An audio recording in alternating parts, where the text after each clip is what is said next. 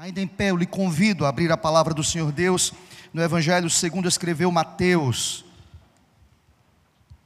Nós estamos numa ministração sequenciada aos domingos pela manhã, tendo como base o Sermão do Monte.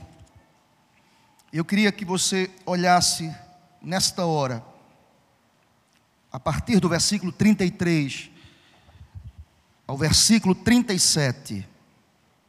Esses cinco versículos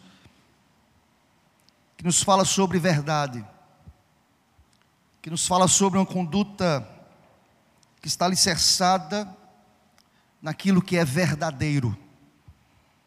E o Senhor Jesus pregando, ensinando, catequizando os seus ouvintes aqui, ele diz, a partir do verso 33, também ouvistes que foi dito aos antigos: não jurarás falso, mas cumprirás rigorosamente para com o Senhor os teus juramentos.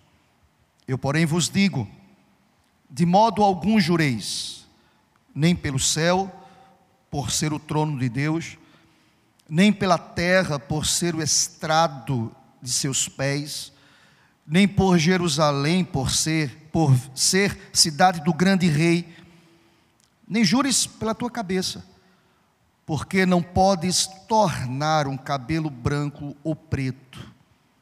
Seja, porém, a tua palavra sim, sim, não, não.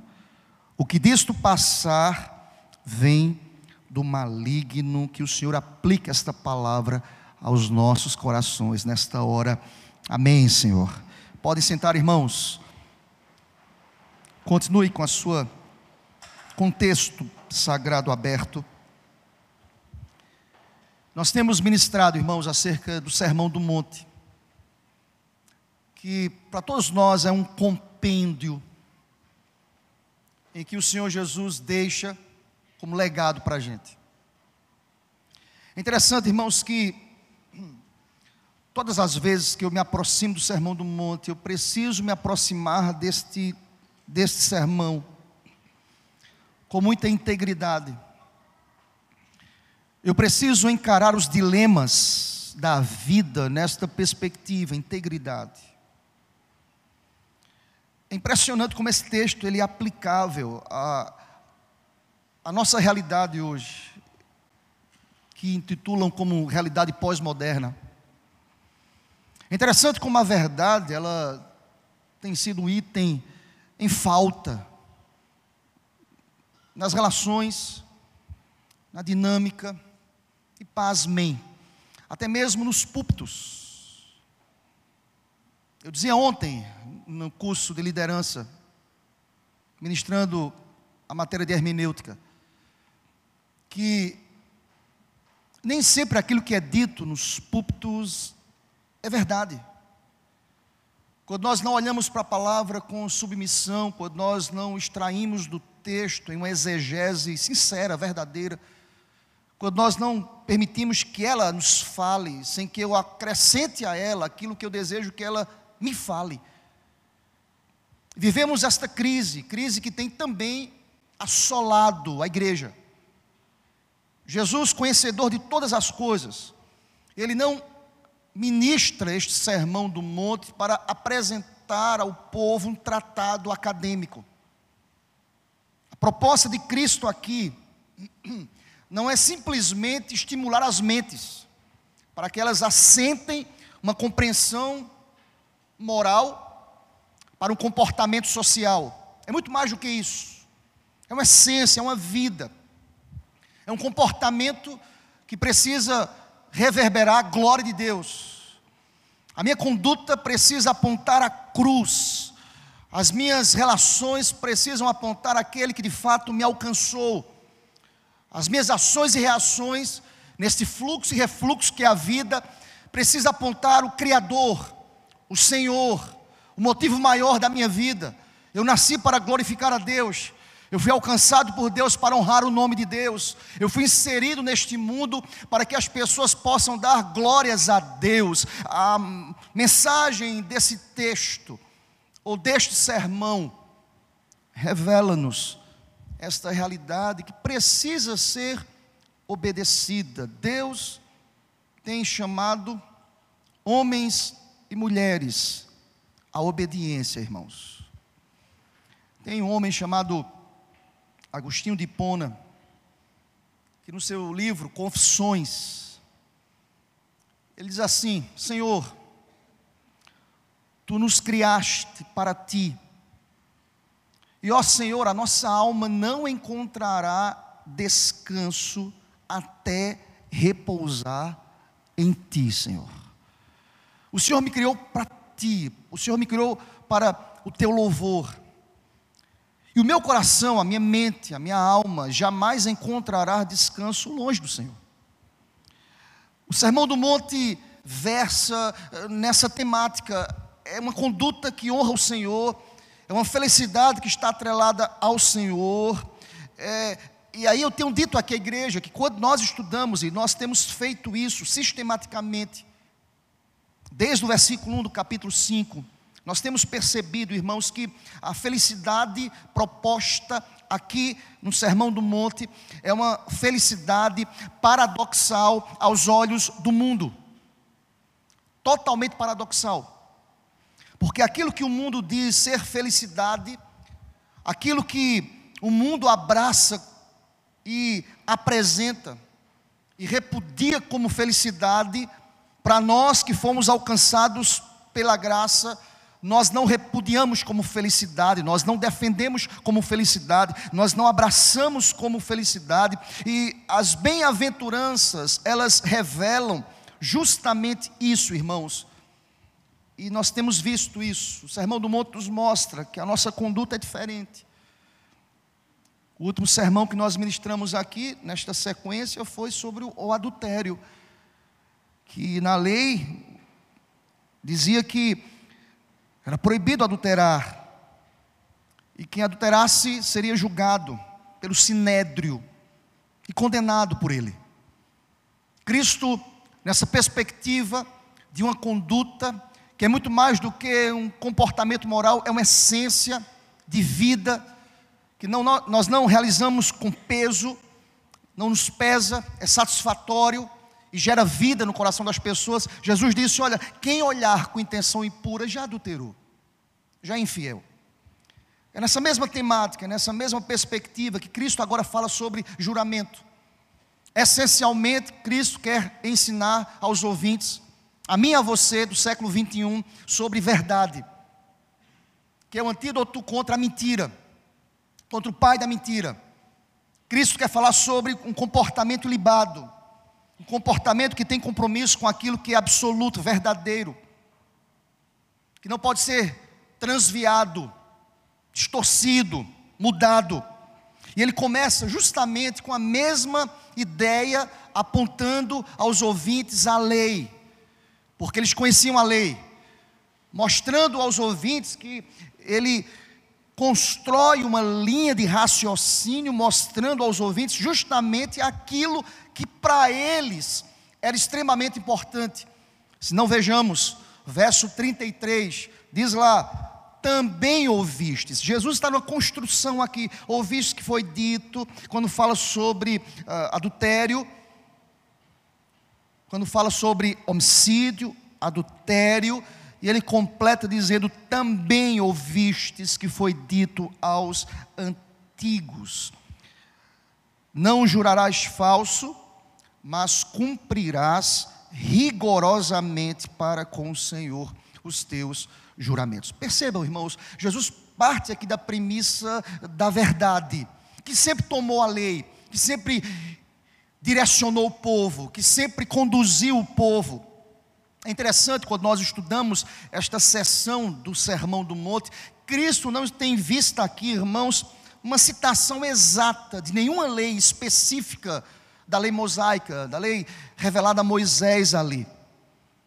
Ao mesmo tempo, irmãos, nós percebemos que Jesus quer mostrar aos ouvintes que os preceitos, que a lei posta no Velho Testamento, exige de todos nós, aplicando a nossa realidade, o cumprimento dos votos, um compromisso. E, e é interessante, irmãos, que Jesus, quando diz assim, também ouvistes que foi dito aos antigos. Jesus quer enfatizar aqui o perigo dos falsos juramentos, do falso compromisso do dever não cumprido, dos votos feitos ao Senhor. Percebam, é uma construção, é como se Jesus, notem, notem bem, irmãos, é como se Jesus estivesse trazendo à baila aqueles ouvintes, a partir da parte A do versículo 33, juramentos e palavras que foram reveladas desde o Velho Testamento. Vamos citar algumas aqui, por exemplo: não tomarás o nome do teu Deus em vão, Êxodo capítulo 20. Por exemplo, não jurareis falso pelo meu nome, pois profanaríeis o nome do vosso Deus, Levítico capítulo 19. Quando um homem fizer ao Senhor um voto, não violará a sua palavra, Números capítulo 30. Mas, quando fizeres algum voto voto ao Senhor teu Deus, não tardarás em cumpri-lo. Jesus começa a sua argumentação mostrando aos ouvintes a importância de se entender e de se perceber que a relação com Deus é uma relação de compromissos e de verdades, ou de verdade.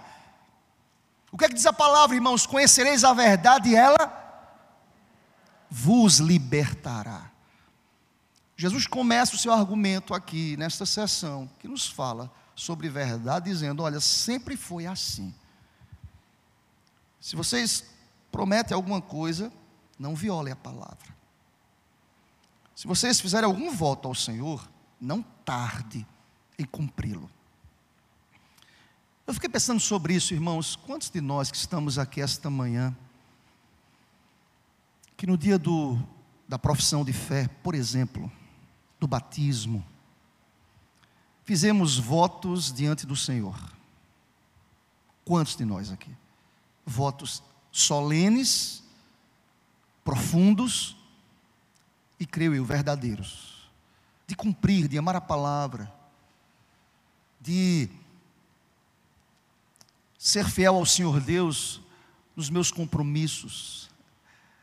Olha o que Jesus quer dizer a esse povo: se vocês fizeram isso, cumpram. De amar a esposa como Cristo amou. Votos no casamento. De amar o marido como Cristo orientou a amar. De amar os filhos e cuidar e guiá-los e conduzi-los na palavra. De ser extremamente comprometido com o reino, entendendo que as demais coisas Deus haverá de acrescentar, são votos, são compromissos. De buscar o reino com afinco, com amor, com alegria, com dedicação. Jesus começa aqui o seu argumento dizendo: isso é desde o Velho Testamento, em que um homem, em suas ações mutáveis, nós que somos extremamente movidos, muitas vezes pelas circunstâncias, nós mudamos. Se você fizer uma leitura superficial dos mandamentos, que eu acabei de ler para vocês aqui do Velho Testamento, fica claro para a gente a intenção do Senhor.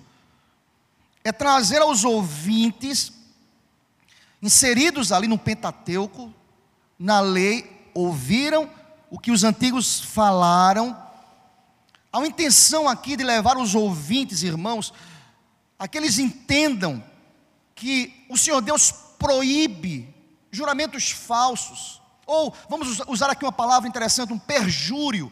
O que é um perjúrio, irmãos? É fazer um voto e depois quebrar esse voto. É não cumprir. Quantas pessoas que estão em sua vida cristã agindo com perjúrio, quebrando votos, não cumprindo, quebrando alianças, não cumprindo cumprindo. Eu quero lhe dizer nesta manhã que a nossa relação com Deus é uma relação de verdade. E Deus é o Deus da verdade. Conhecereis a verdade. Digo mais uma vez: conhecereis a verdade e ela vos. Nós já fomos apresentados a essa verdade. Seja bendito o nome do Senhor para sempre. Nós já conhecemos essa verdade.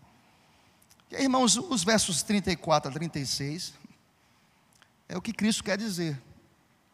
Tomando como base a lei, tomando como base a verdade, Jesus começa argumentando, mostrando, dizendo: Eu, porém, vos digo. Olha o verso 34, irmãos: De modo algum jureis. nem pelo céu, por ser o trono de Deus, nem pela terra, porque é o estrado de seus pés, nem por Jerusalém, por ser cidade do grande rei. Não jure nem pela sua cabeça, porque você não pode tornar um cabelo branco ou preto. Irmãos, foi escrito no primeiro século. Se fosse hoje, ele já mudaria aqui a palavra, tá, gente? Porque eu percebo aqui, eu não sou especialista em cabelos, mas eu percebo que algumas pessoas já conseguem mudar o branco para o louro, né, irmãos? Para o preto. Percebemos aqui algumas intervenções e o avanço, né, irmãos? Graças a Deus. Dizem que mulher não envelhece, ela enlourece, né? Que coisa boa. Mas tem homem também que gosta de não envelhecer. Mas é natureza. Cristo escreve aqui no primeiro século, irmãos. Não tínhamos assim uma, um crescimento dessa tecnologia. Ele usa de maneira muito clara: é impossível, primeiro século, irmãos, que alguém transforme o cabelo branco ou preto. Não tem como fazer isso. Possível, você não tem esse poder. E é fato, irmãos, a natureza, e Cristo parte da premissa aqui, da ideia e ele desenvolve um argumento na seguinte perspectiva. Vamos pensar a partir do verso 34. Você não pode jurar pelo céu, porque é trono de Deus, é do Senhor. Você não pode jurar, jurar pela terra, porque é do Senhor também a terra, ele é dono de tudo. Você não pode jurar por Jerusalém, porque é a cidade do grande rei. Vocês não podem jurar nem pelas suas próprias cabeças. Porque, entenda comigo, querido, pertence ao Senhor, é criação de Deus, está sob o cuidado e controle do Senhor. Você não pode mudar as situações, você não tem controle. Há aqui uma relação clara e posta de dependência, irmãos. Nós não temos essa autonomia, Deus não nos deu isso, essa autonomia. E pensem, graças a Deus que nós não temos, sabe por quê? Apresento-lhes as razões, o nosso coração é enganoso, o nosso coração é inclinado ao mal, nós Falamos aqui, mudamos acolá. Nós não cumprimos muitas vezes. Eu não posso me valer de mim mesmo. A suficiência é Cristo, a graça é Cristo, o poder é do Senhor. Eu preciso me valer do Senhor para que eu possa, pela graça do Senhor, caminhar e lograr êxito em todas as realidades da minha vida. Cristo chama a atenção dos seus ouvintes para essa realidade. Sabe o que ele quer tratar aqui? Verdade. Sabe o que ele quer dizer aqui? Nós devemos cumprir as nossas promessas, e aí precisamos cumprir com as nossas palavras. Então, pastor, o que ele quer dizer aqui? Sabe o que ele quer dizer aos ouvintes? Se eu sou crente, se eu nasci de novo, os votos se tornam desnecessários. A minha palavra é de crente. Graças a Deus por isso. Amém, irmão? Eu não sei vocês, eu fui de uma geração, eu não sei, quem for mais um pouquinho, não tão antigo, tá, irmãos? Mas vai perceber. Eu não vejo mais isso, mas eu sou de uma geração que as pessoas falavam, falavam assim: eu fui tal lugar e foi. A pessoa dizia, palavra de crente. Lembram disso, gente? Quem foi desse tempo? Levanta a mão aí, palavra de crente. Graças a Deus.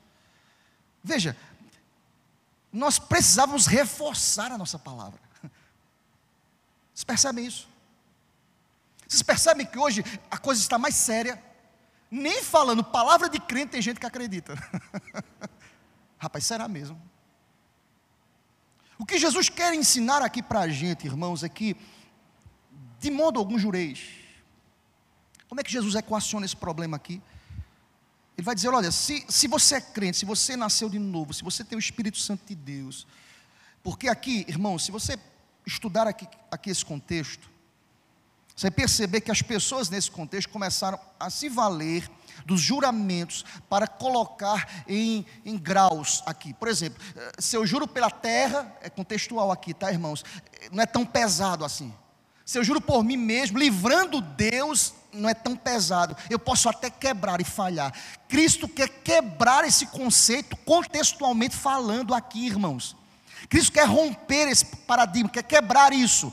Algumas pessoas pensam assim: já que eu não estou na igreja, eu estou no trabalho, vamos contextualizar, eu posso apresentar, quem sabe, uma omissão, uma mentirazinha. Não tem mentirazinha, irmãos.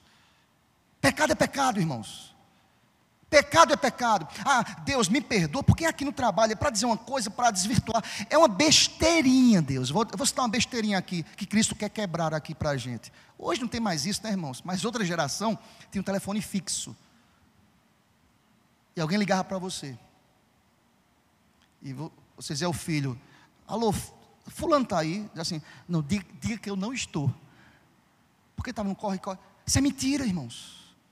Percebem? As pessoas tentam equacionar, ajustar, dizendo é uma besteira, isso não vai matar ninguém, não vai destruir ninguém, não vai começar uma grande guerra mundial, nada disso.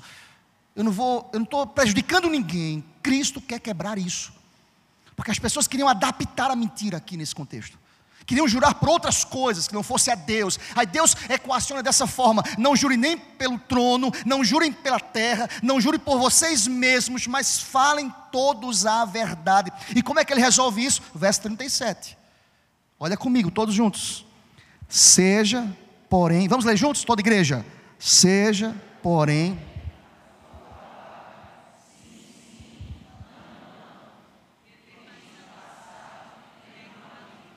Veja, veja bem, meus irmãos, Jesus, o Senhor Deus estava quebrando a ideia que quando se jurava, o juramento tinha mais credibilidade do que a palavra. Palavra de crente. Eu não posso pensar assim, eu sou crente, irmãos. Eu sou crente, eu sou lavado e remido pelo sangue de Jesus. Se eu disser para vocês, eu fiz isso, vocês precisam acreditar no crente. Irmãos, isso é muito difícil hoje. Porque tem gente que diz assim, pastor, eu faço negócio com todo mundo, menos com crente, porque crente não cumpre a palavra. Isso é, um, isso é um escândalo, irmãos. Isso é pecado. Isso é um mau testemunho. Crente tem que ter palavra. E Jesus equaciona isso muito bem, irmãos. palavra do crente daquele que foi resgatado pela verdade. Lembre-se, nós fomos resgatados pela verdade. Tem que ter credibilidade, não precisa de complementos, não precisa de juramentos, não precisa de adendos, não precisa de uma explicação. Aquele que tem a verdade tem que ter credibilidade em nome do Senhor, para que Deus, que é a verdade, seja honrado e glorificado através das nossas atitudes em nome do Senhor Deus. Eu estou caminhando para o final desta reflexão aqui. Sabe qual é a essência dessa palavra? Verdade. A verdade sempre foi a mensagem de Jesus. Sempre. Estuda o comportamento de Jesus, verdade. Sempre, sempre, sempre, sempre. Ele interagia com pessoas ou com outras pessoas, consciente que somente a verdade do Evangelho salva. Foi a verdade que disse: ela vos libertará. A missão de Jesus era dar testemunho da verdade, João capítulo 18. Ele dava testemunho da verdade. Se você estudar a palavra verdade, 66 vezes no Novo Testamento o Evangelho é identificado simplesmente como a verdade. O que é Evangelho? Verdade. A quem negue, a quem não concorde, a quem não subscreva, a quem ter descrédito à mensagem da verdade, mas nós não precisamos de complementos. Quando nós pregamos o Evangelho, nós pregamos a verdade. E é interessante que a verdade, ela é nos apresentada e ela é identificada nas Escrituras com um artigo definido, a única verdade. Glória a Deus por isso. Está bem definida essa verdade, é a única verdade por mais que isso incomode outros, Jesus quer tratar da verdade. Jesus quer dizer a esses discípulos, sectários, seguidores: vocês precisam da verdade, e isso basta, é a única, é a suficiente, é a necessária. E a verdade, irmãos, note bem, olha para mim, a verdade incomoda as pessoas. É verdade ou não é, irmãos? incomoda. Você fala a verdade, isso incomoda. quando você prega a verdade. Eu quero lhe dizer, caminhando para o finalzinho aqui, por mais ofensiva que a verdade possa soar aos ouvidos dos incrédulos, por mais que a verdade possa parecer inoportuna, Jesus sempre falou a verdade e nós também devemos falar a verdade para a glória de Deus. Sabe o que é o contrário disso? É a mentira. Pastor, o que é a mentira? A mentira é a negação, é a distorção e é também, irmãos, a omissão daquilo que é verdadeiro. O que é a mentira? A mentira é maligna. A mentira é comprometida com o pai da mentira, que João capítulo 8, versículo 44 irá nos dizer. É o diabo o pai da mentira. Aí Jesus resolve essa demanda dizendo para os ouvintes: a palavra de quem está na verdade seja sim, sim, não, não. Percebe que se a gente parte dessa, desse fundamento para todas as nossas relações, sabe quem vai ser honrado? O Senhor. E aqui vamos fechar aplicando isso para a gente. Você que é marido, trate sua esposa sempre com a verdade. Você que é esposa, trate seu marido sempre com a verdade. Você que é pai, trate seus filhos com a verdade. Você que é crente, trate a sua vida com Deus na verdade. Você que trabalha, que se relaciona, trate sempre a partir da verdade. E saibam, isso não é mérito nosso, não é glória para a gente, não é porque nós somos melhores do que ninguém, não é porque você vai se destacar porque fala a verdade, não. Porque a minha atitude da verdade, sim sendo sim e não sendo não, o nome do Senhor será sempre honrado e glorificado para a glória de Deus, em nome de Jesus. Amém, irmãos?